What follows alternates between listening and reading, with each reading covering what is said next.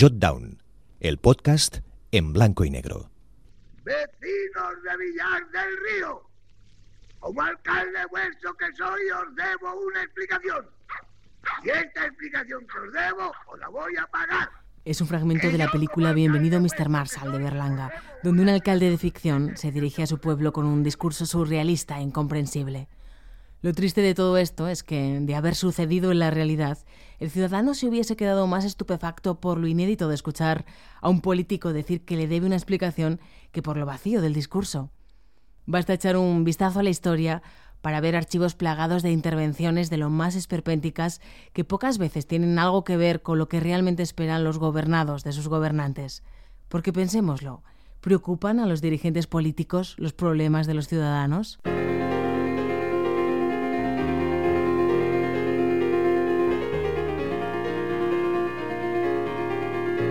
Mussolini dijo que para negociar en una conferencia internacional antes hay que poner unos cuantos miles de muertos sobre la mesa.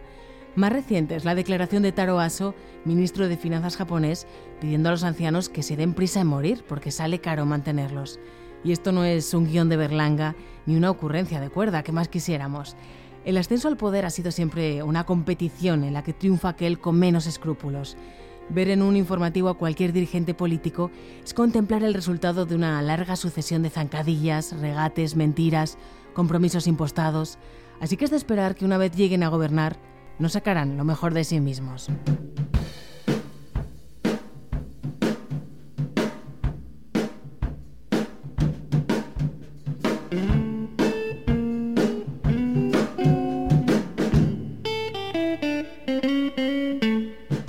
Biólogo y psicólogo evolucionista Robert Rivers sostiene que cuando una persona experimenta sensación de poder, tiende a tomar en cuenta únicamente su opinión.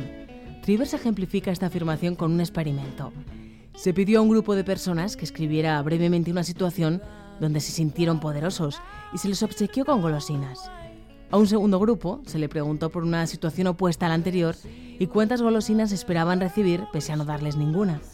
A continuación, los miembros de ambos grupos debían escribirse en la frente la letra E. El resultado fue que quienes habían recordado una anécdota de poder solían escribir la letra en el sentido en que la leerían ellos. Por el contrario, quienes recordaron una situación de sumisión tendían a escribirla pensando en la lectura de los demás.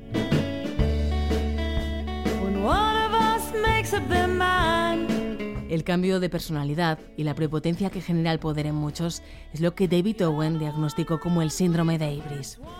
Owen es un neurólogo, exministro y actual miembro de la Cámara de los Lores que conoció a Tony Blair antes de que llegase al poder. Pudo observar críticamente su deriva en el proceso de la guerra de Irak de 2003, así que el neurólogo hizo este estudio basándose en su experiencia personal y profesional.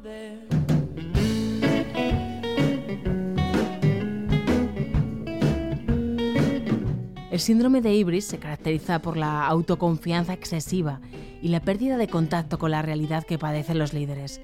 En España, a este trastorno también lo conocemos como síndrome de la Moncloa, así que no es raro encontrar paralelismos entre el Blair que define Owen en su libro En el poder y en la enfermedad con algún presidente español.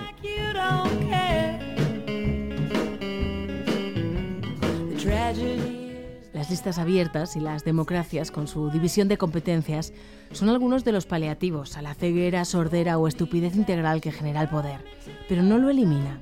No olvidemos que podemos escoger entre unos pocos candidatos, pero el proceso de selección por el que han llegado escapa a nuestro control.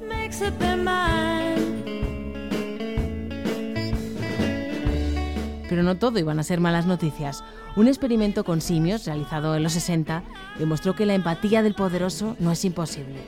Pusieron al alcance de unos monos una cadena que al tirar proporcionaba comida, pero también una descarga eléctrica a uno de sus compañeros.